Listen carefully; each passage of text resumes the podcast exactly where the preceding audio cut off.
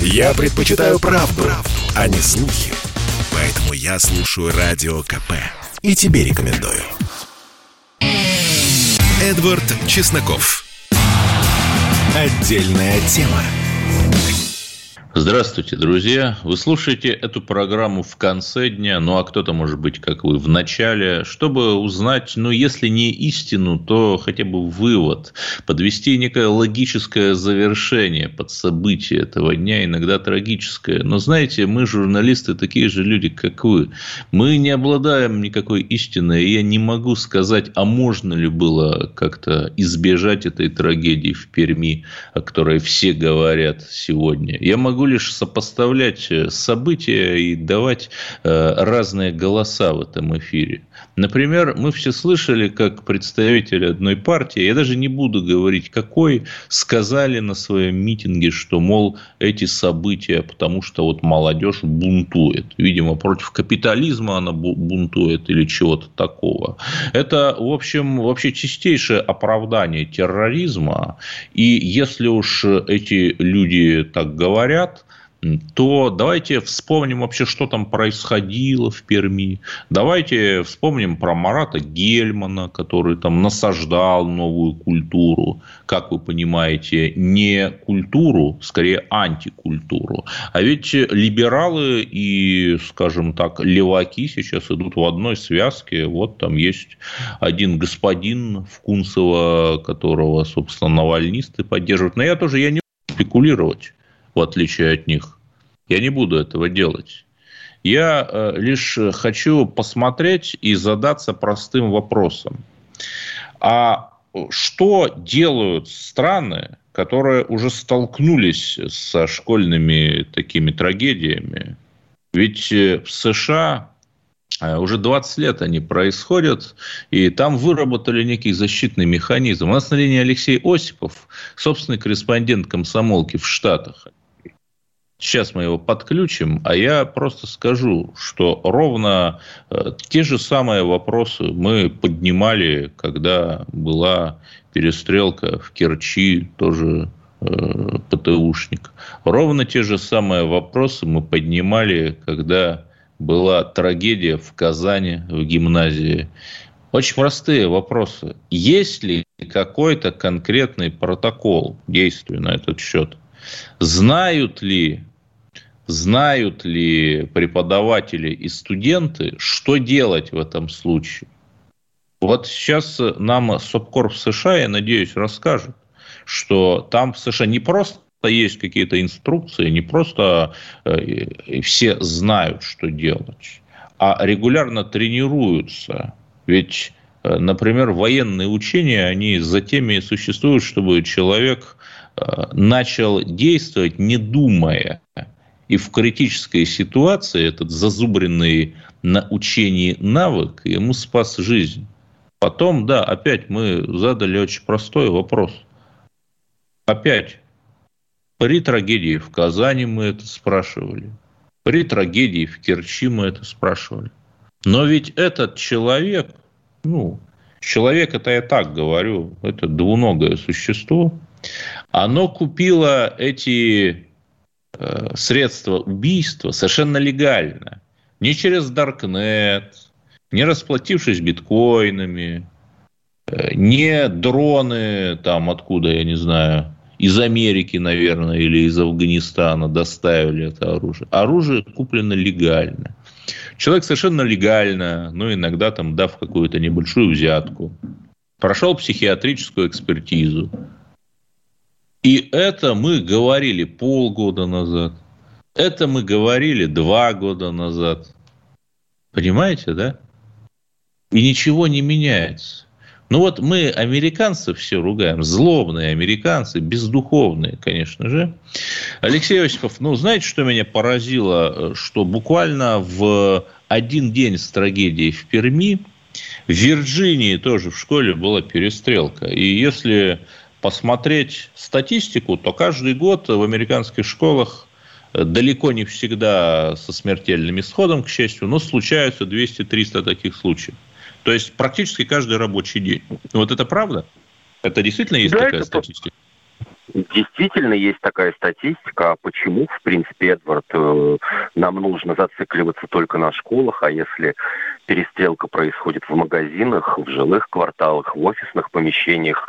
Вспомним э, там э, трагедию двухлетней давности в Калифорнии, когда человек ворвался, расстрелял своих коллег, которые работали ну, в доме для престарелых, в социальном центре. Это как бы что, отдельная статистика, она не смертельная или менее кровавая. Хотя факт остается фактом, учебные заведения, они как бы вот на первой линии, я уж не знаю, обороны или защиты. Но я продолжу то, о чем я говорил, пока мы до вас дозванивались. Правильно ли я понимаю, что вот в этих заведениях в США есть четкий протокол безопасности? Что делать, если вот э, э какой-то бесноватый прибежал и начал палить? На самом деле такого единого протокола нет. И это связано вот с той самой федерализацией Соединенных Штатов, в которых, внутри которых есть еще одна федерализация, а именно школьные округа. Э, вот можно жить на одной улице и отправлять детей в двух разных, в две разные школы, которые вот так вот получилось там по финансам, по политике, почему угодно, находятся в двух разных округах. Там и учебный год, э, и список предметов, которые преподаются, и качество образования, и протоколы безопасности. Они порой не просто разные, а взаимоисключающие. Да, но все-таки расскажите вот о каких-то протоколах, о которых вы лично знаете. Ну, если говорить о более-менее приличных школах, то на входе в школу всегда находится сотрудник, ну, назовем это фирмы э, службы безопасности, как ну, правило, ну, это стар... Да, да, сторонняя компания, у которого нет оружия у самого, потому что, ну, вот так вот принято, у которого есть тревожная кнопка, и который должен осматривать, делать, ну, скажем так, беглый осмотр каждого входящего в учебное заведение. Более того, он не пропустит туда ни одного постороннего человека, а, более того, он не пропустит туда, и это вот можно видеть, в том числе на нью-йоркских улицах, ни родителей, ни нянь, никого угодно. То есть незнакомые люди или даже знакомые туда не пройдут. А, кроме этого, существует, ну это в богатых, скажем так, в школах, которые могут себе позволить, штатный психолог, задачей, одной из задач которых э, вести мониторинг психологического состояния учащихся вот как раз на предмет возможных вот таких вот перестрелок или при расстрелов применения оружия. Но проверить это одному человеку, допустим, на 100, 200 или даже 300 учеников невозможно. И вот сейчас в моду еще начинает входить, в моду, конечно, но это я для красного словца использовал в плане того, что это такая вот реальность. Нанимают сторонние компании, э, которые занимаются мониторингом социальных сетей, то есть тех профайлов, которые открывают дети там в ТикТоке, в Фейсбуке, э, где угодно. Э, но это опять не дает стопроцентных результатов, потому что ребенок, неважно, маленький он или взрослый, может открыть э, или присутствовать в той или иной социальной сети под каким-то вот вымышленным именем или открывать фейковый аккаунт. Да, и судя по всему, там опять-таки вот эти протоколы безопасности различаются, исходя из оружейного законодательства штата. А вот правда ли, мне рассказывали россияне, американу, я, правда, не знаю, может, что-то выдумывали, что в некоторых школах прямо устраивают тренировки. Там учебная тревога, и они там должны спрятаться под партой и так далее. Вот это есть? Ну, это своеобразный ОБЖ, и сейчас э, этот, ну, будем считать предмет или тренинг, ну, с окончанием холодной войны он э, присутствует в меньшей степени. Да, э, такие тренировки есть, они проводятся для школьников всех возрастов, и связаны они не только с шутингом, там, возможно, не только вот со стрельбой, а еще и с землетрясением, с каким-то стихийным бедствием, ураганом, э, атомной войной, если таковая произойдет. Но, конечно же, этому не уделяется вот э, такого ежедневного или еженедельного внимания. И понятно, что определенные навыки, а, они могут выветриться из головы, а, б, они могут быть не всегда применимы, особенно если речь идет о человеке, о соученике, о однокласснике, которого ты встретил, я не знаю, в коридоре, в туалете, в столовой, на выходе или на входе. Тут от пули дуры или от топора или арбалета уберечься, даже обладая Да, но а, а хотя бы, вот, да, учитывая, что американцы столкнулись с этими трагедиями на четверть века почти раньше нас, там нарицательное имя Колумбайна, но из 90-х, а ученые-то, там, публицисты американские, что говорят, почему это происходит? Эдвард, я об этом писал буквально несколько месяцев назад статью для «Комсомольской правды», общался и с психологами американскими, и с преподавателями, и с представителями академических кругов. Они говорят, что виной всему, ну так, я думаю, что тоже находят хоть какое-то оправдание. Это тот жестокий мир, который стали представлять нам и средства массовой информации, и виртуальная реальность, я имею в виду э, всевозможные компьютерные игры, интернет как таковой, э, это они ставят в вину и, разумеется, говорят о доступности оружия, э, хотя, с другой стороны, любой человек любой человек в Америке может купить столовый нож и точно так же покромсать да. своих одноклассников. И многие мигранты, например, в Германии ровно так и делали. Там с тесаками нападали на добрых немцев. Значит, Алексей Осипов, собственный корреспондент комсомолки в США у нас был. Мы еще раз присоединяемся к скорби, и мы желаем светлого неба над головой тем, кто все-таки уцелел и сейчас излечивается в больницах. Верьте, друзья, все будет хорошо. А в следующем блоке мы, как вы понимаете, поговорим, конечно же, о российских выборах. Работа не волк. Отдохни. Послушай комсомольскую правду. Я слушаю радио КП. И тебе рекомендую. Эдвард Чесноков. Отдельная тема. И еще раз наши глубочайшие соболезнования тем вчерашним детям, которые погибли, и наше рукоплескание, наше восхищение э, тому простому русскому полицейскому, который вот не побоялся, не стал там разговаривать с террористом, выяснять, почему мир был так к нему жесток, а, в общем, просто выполнил свой долг, заслуживает самой высокой награды, конечно же. Теперь поговорим о выборах в Госдуму. Да что не говорить, лучше один раз услышать, чем сто раз услышать.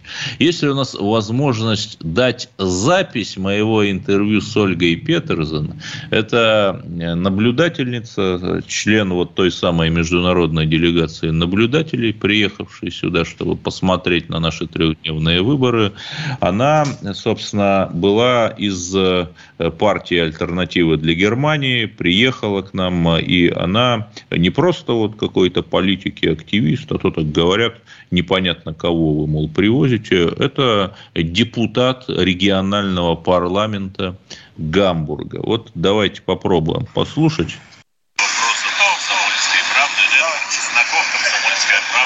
Так, очень плохо слышно. Ладно, давайте потом. Тем более у нас есть гости. Евгений Попов, Здравствуйте, Евгений. Э, собственно, э, Европарламент и прочие институции. Да, кто не знает, Евгений Попов – это депутат, это, простите бога ради, кандидат в депутаты по Кунцевскому округу.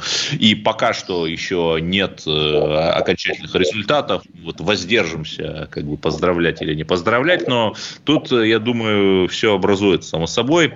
Евгений, Скажите, пожалуйста, вот э, Европарламент и прочие институции уже так э, намекнули, что не будут, может быть, признавать наш парламент. Будет ли вам от этого холодно или жарко? Uh, ну, прохладно, наверное, будет, потому что, ну, чего, ну, ну и что? А нам оно зачем, да? Нам нужно главное понять, зачем оно нам. А если вот признание Европарламентом а, улучшится качество жизни россиян в Твери, в Западном административном округе, в Пензе, в Новосибирске, в Якутске, то давайте добиваться этого признания. Если жителям Якутска по барабану признает для наши выборы Европарламент, то э, и мы давайте будем ориентироваться на такое мнение наших с вами избирателей.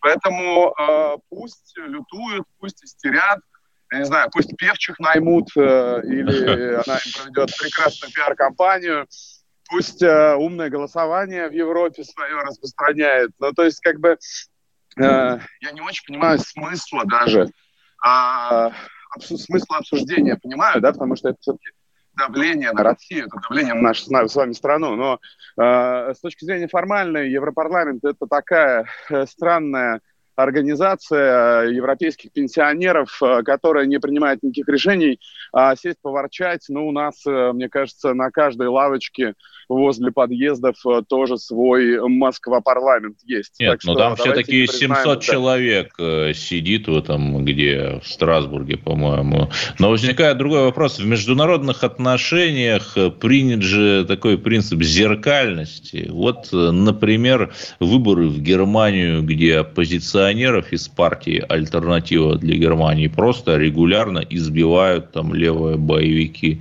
Может, нам тоже, ну, не скажу не признавать, но сделать какие-то выражения озабоченности в связи с проблемами с евродемократией, а?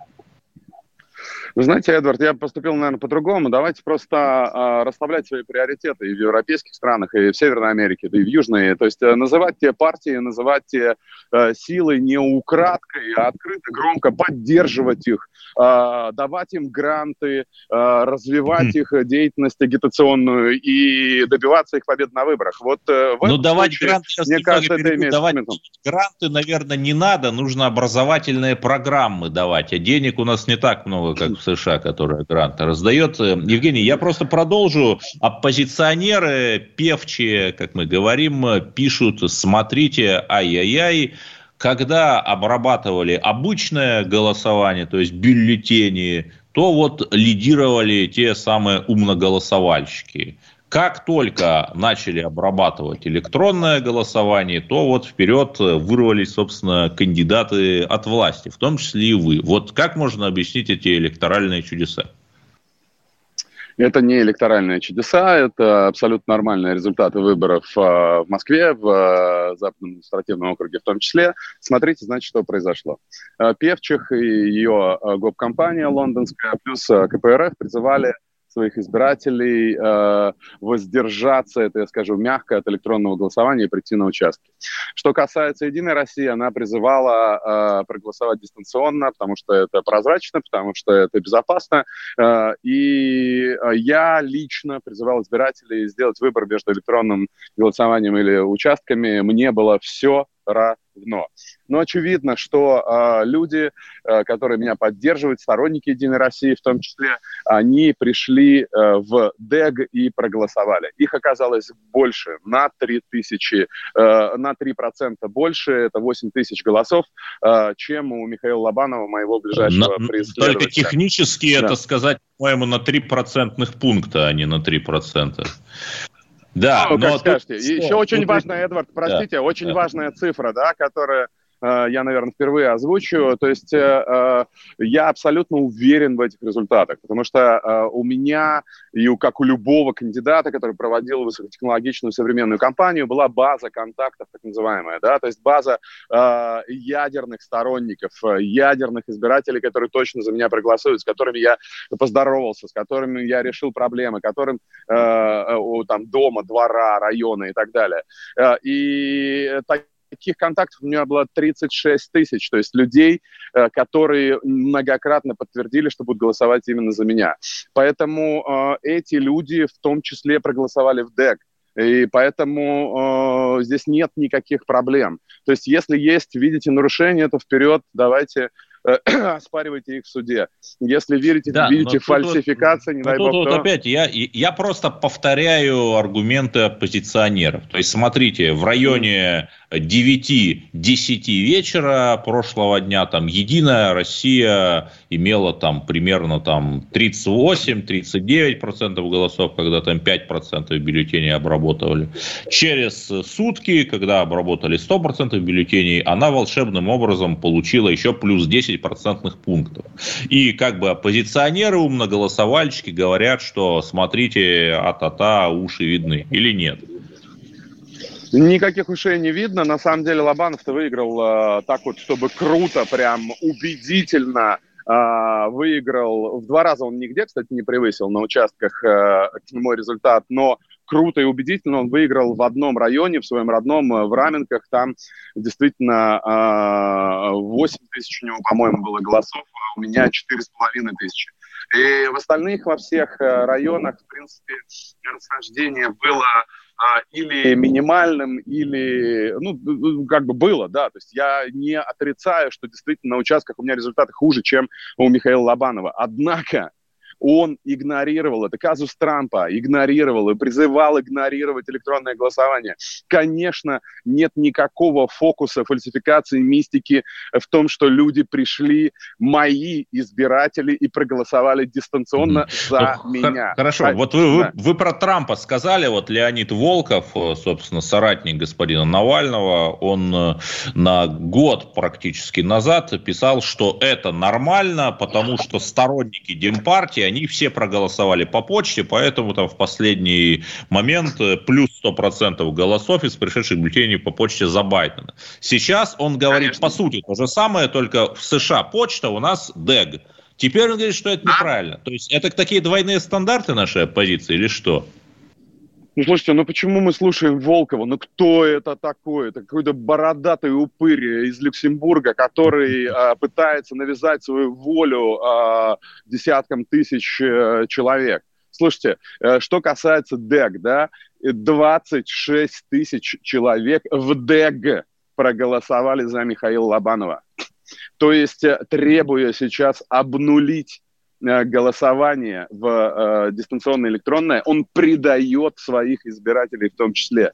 Э, ну и вообще как бы абсурдно требовать обнулить голосование половины явки двух миллионов москвичей. Это просто какие-то странности, аномалии, э, мальчишества и нежелание достойно встретить поражение. Вот и все. Ну, ну хорошо, давайте э, заключительный вопрос Евгению Попову. Не будем пока поздравлять, да, пока формально еще не подведены, но если вы окажетесь в Думе, вы что делать-то будете? А то мы видели огромное количество людей, которые там оказывались и как-то занимались чушью. Буквально вот 30 секунд, Блиц, Евгений.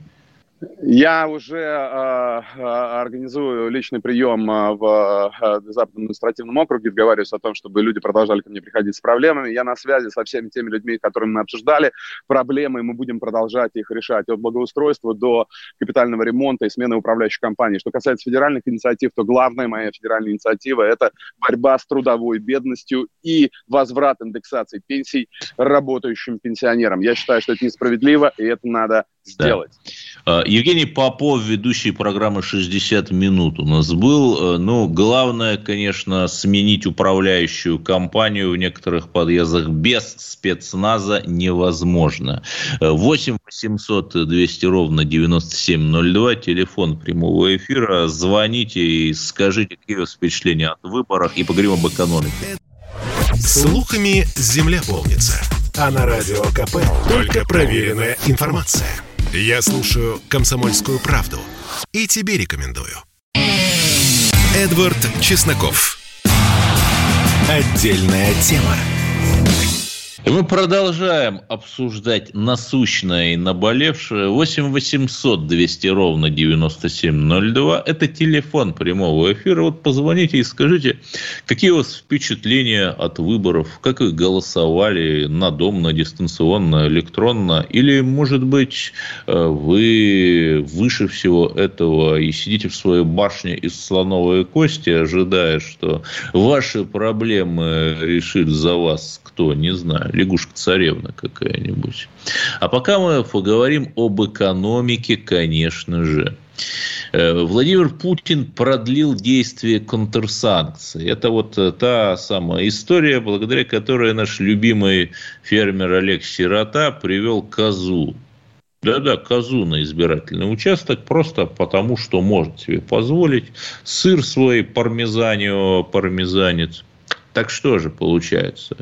Еще как минимум год у нас будет этот заградительный заслон от э, зловредных импортных пармезанов. А вдруг мы потом договоримся с Западом, и что? Что с Олегом Сиротой-то будет? Алексей Зубец у нас эксперт на линии, директор Института социально-экономических исследований Финансового университета при правительстве РФ.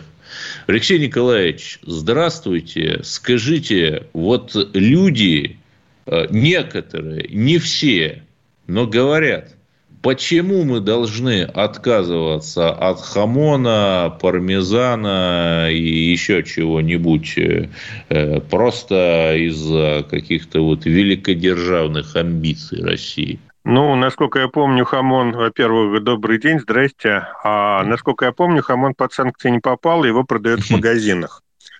А, потому что это не, собственно, но ну, это какой-то продукт глубокой переработки а, вот, мяса. А насколько ну, да, я знаю, вот я его море, видел в перекрестке. Да, я вас просто перебью. В Минском море хамон вместе с пармезаном, как и креветка, тоже прекрасно всплывает. Мы об этом говорим. Да, но да, продолжайте, да, да. Николаевич. Да. Смотрите, а, то есть а, вопрос, скоро ли мы откажемся от этих мер, надеюсь, что не скоро. И не, смотрите, вот во всем этом кризисе, который произошел в нашей стране и в наших окрестностях в 2014 году, а в 2015 году экономический кризис, полный рост пошел по стране, было масса негативных явлений и, в общем, последствий. Но было два очень серьезных позитива. Первое – это избавление российского рынка от украинской продукции.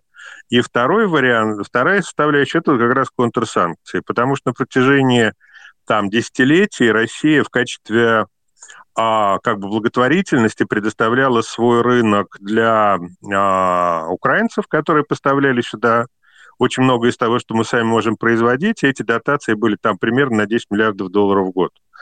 А, и вторая история – это отказ от а, ускоренного развития собственного сельского хозяйства в пользу Западной Европы, той же Украины, белорусов, молдаван, кого хотите – и, собственно, надо понимать, что контрсанкции в нашей стране начались раньше, чем события 2014 года, потому что в восьмом году после речи Путина Мюнхенской, где он четко заявил нашу позицию... Это, по-моему, 2007 а... год был, по-моему, не восьмой. Или седьмой, ну, неважно, ну, да, да, неважно. Ну, да. Ну, седьмой, восьмой, может, я да. ошибаюсь. Да. Вот, значит, а, а, стало понятно, что нас будут давить. И давить, и когда стал, ну, как давить, да, мы помним времена позднего Советского Союза, который просто не мог купить э, зерно за границей для того, чтобы накопить народ и а, сельскохозяйственных животных. Там искал по миру, кто бы продал Советскому Союзу зерно, там нашел его где-то в Аргентине, ну и вот было счастье на всю страну, мы наконец нашли, где купить зерно.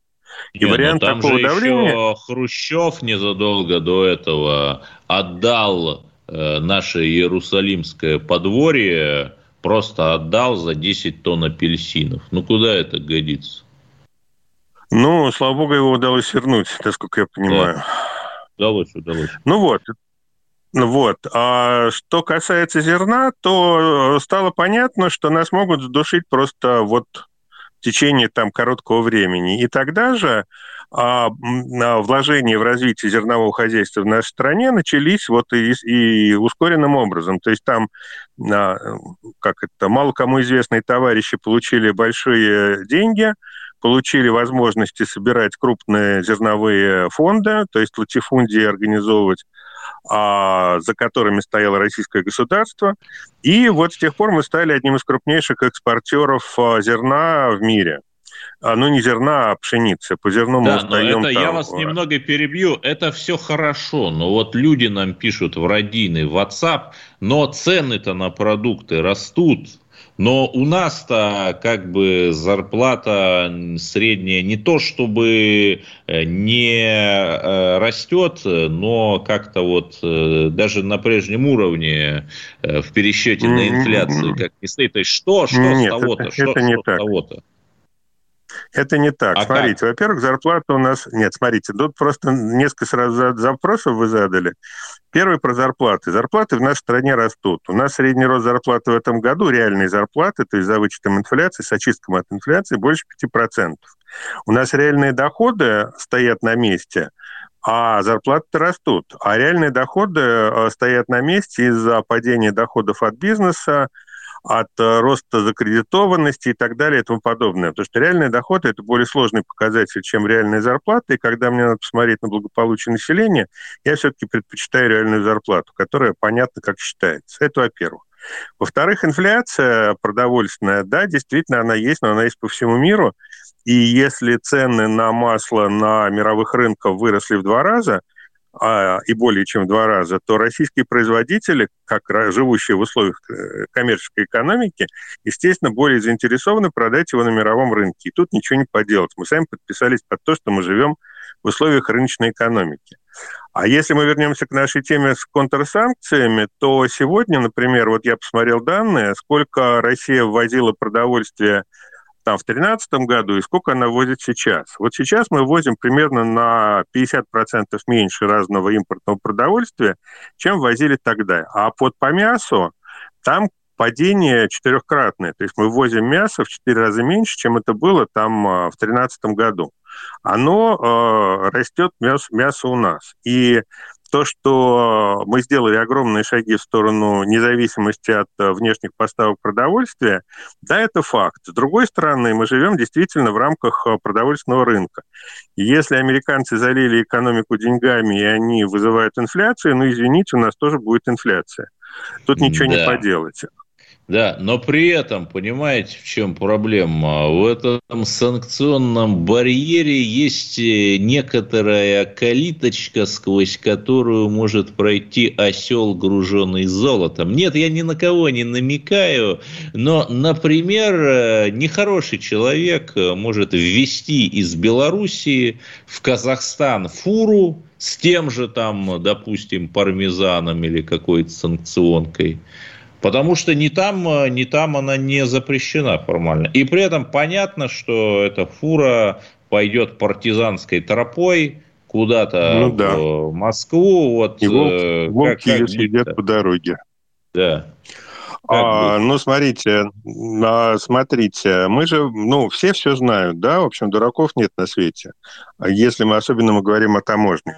Все прекрасно знают, чьи эти художества, кто их санкционирует и кто на этом зарабатывает.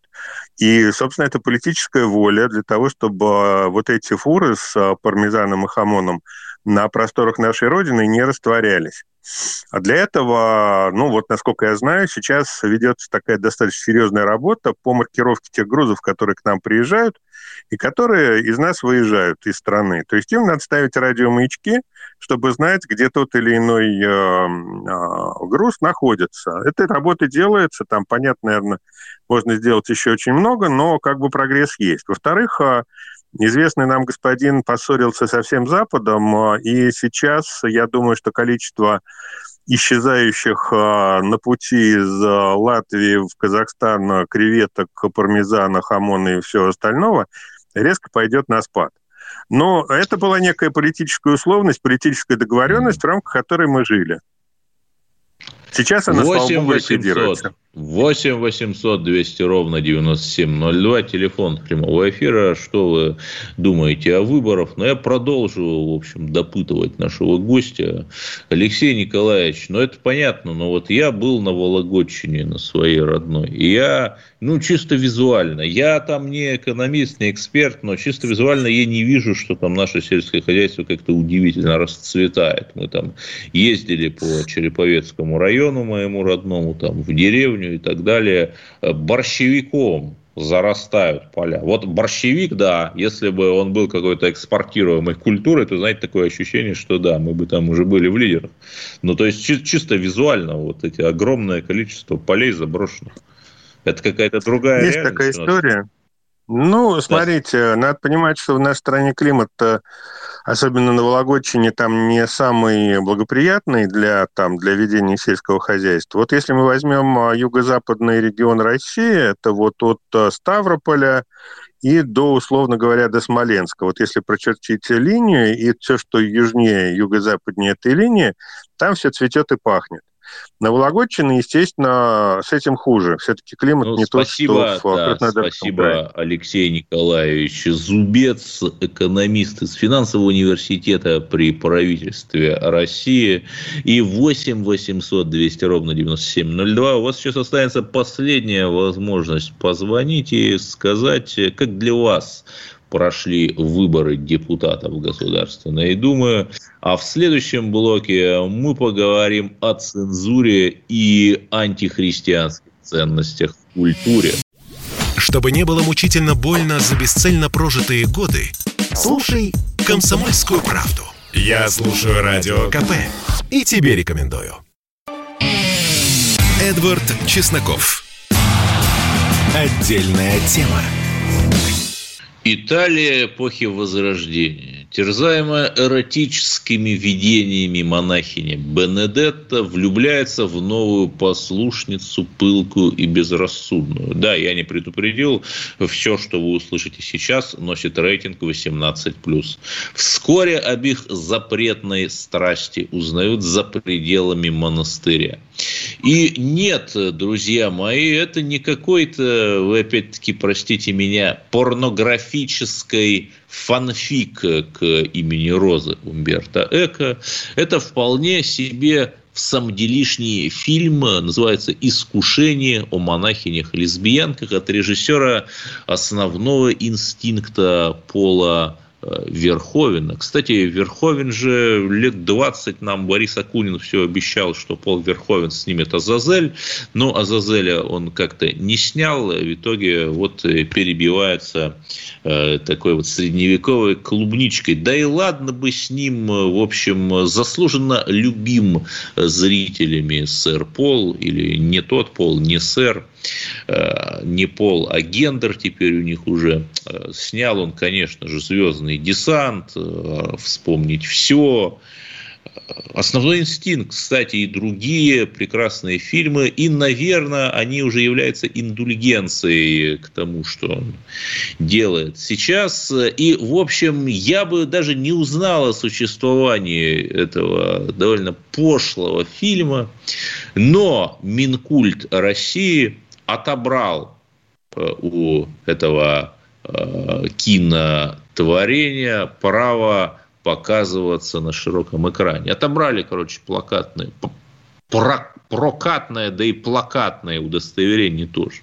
Правильно ли это? Цензура это или защита национальной безопасности? Разобраться в этом поможет Андрей Афанасьев, публицист, русский журналист, наш постоянный, кстати, эксперт. Андрей, здравствуйте. Скажите, Добрый вечер. ведь это же после запроса православных активистов, там Андрей Кормухин из движения 40-40, которого мы тоже э, хорошо к нему относимся. Но понимаете, в чем проблема? Ведь запрещать неугодное произведение искусства. Это, в общем, такая же советская, я бы даже сказал, плохая советская история. Вот, а вы как бы выступаете это, ну, против красных. Вот зачем копировать эти практики? Я бы не сказал, что это копирование практик э, каких-то там советских по одной простой причине. А любой желающий, если его вкусы совпадают со вкусами э, производителей такого рода контента, может при желании его посмотреть. И его за это не посадят в тюрьму, не побьют камнями и не повесят на березе. Но э, тиражирование и пропаганда такой, я не побоюсь этого слова, грязи, э, недопустимы. Тем более за государственный счет. То есть вы вдумайтесь, э, этому было выдано прокатное удостоверение. Прокатное удостоверение, насколько я понимаю, было аннулировано. То есть кто-то в нашем там Министерстве культуры, ответственный человек, посмотрел э, синопсис, э, посмотрел то, о чем это кино, и решил, что, ну, в принципе, неплохо можно показывать в кино. Можно, чтобы туда ходили наши зрители, наши люди. Вот это плохо. Я не выступаю за то, чтобы там сжигать книги, сжигать фильмы, но э, такого рода мерзость не должна тиражироваться, тем более с использованием государственных средств. Да, но тут ведь понимаете, в чем проблема, что мы помним, например, как тот же самый Минкульт, его тогда другой человек возглавлял, но, в общем, неважно, по-моему, ничего не изменилось, э, отказался запрещать Матильду, известный э, фильм, который как бы, э, ну, уж очень вольно обращался с историей последнего русского царя. И с другой стороны запретил фильм, э, комедию такую «Смерть Сталина», такую антисоветскую, но забавную, где там русские люди, там солдаты, офицеры в буквальном смысле, в общем, наводили порядок там в СССР и эту э, расстреливали там э, коммунистов, да. Вот почему наш Минкульт-то так странно? Ведь, казалось бы, должно быть наоборот. Ну, когда кажется, креститься надо. Видимо, э, не одинаковое у нас отношение к разным периодам нашей истории э, и к разным историческим деятелям нашего замечательного государства.